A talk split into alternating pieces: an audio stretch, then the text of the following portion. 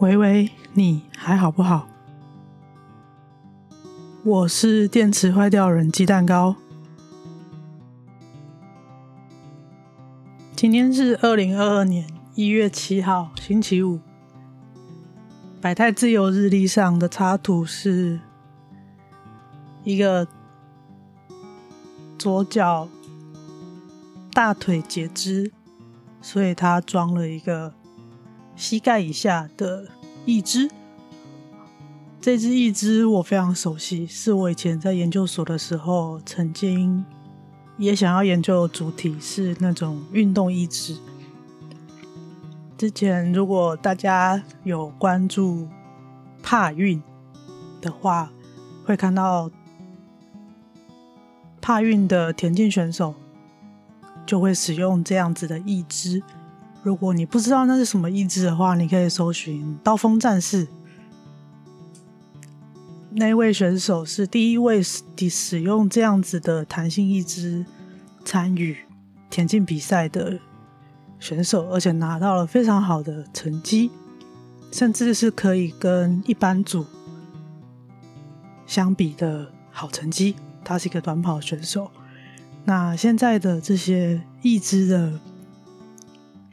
科技也都非常的进步，导致现在器材上呢，其实检验上会有需有需要非常多的规定，不能够让这个义肢呢的弹性跟功能好过一般的人的腿，把它变成好像有点作弊的工具。所以当时研究所在读这个题目的时候。觉得是很有趣的，同时也知道义肢的最大的功能是提供身体的平衡，让很多呃脊椎骨骼肌肉的两双侧的平衡的功能能够得到很好的辅助的效果。但我后来放弃了这个题目，是因为在现代医学的进步底下，需要截肢的病人其实已经越来越少了。以前比较常见的会是糖尿病的患者，因为他们的末梢循环不好，那感染了也容易没有感觉，这个时候就会很容易有截肢的状况。再来就是意外的。车祸啦，或者是比较少数的可能山难啦，比较冷的地方冻伤，这些可能就会有大幅度的截肢。但是这些在现在的科技进步底下，都会尽量的把原来的肢体接回来。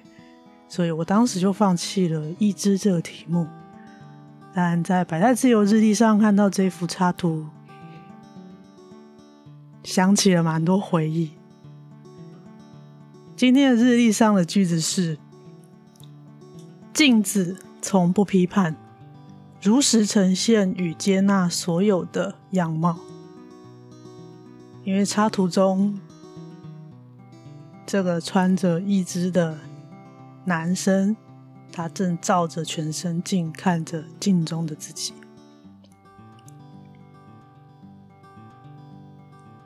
镜子如实呈现跟接纳所有的样貌而不批判，但是我觉得困难的是，看向镜子中的自己，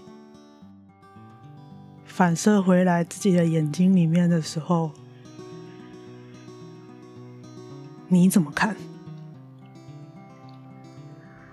如果觉得很难的话，每天从少批判自己一句话开始练习吧。也许因为小玉的关系，也许有可能是原本个性的特质，我非常容易批判我自己。看到这句话的时候，就想，也许偶尔把自己跳脱出来，当自己的一面镜子。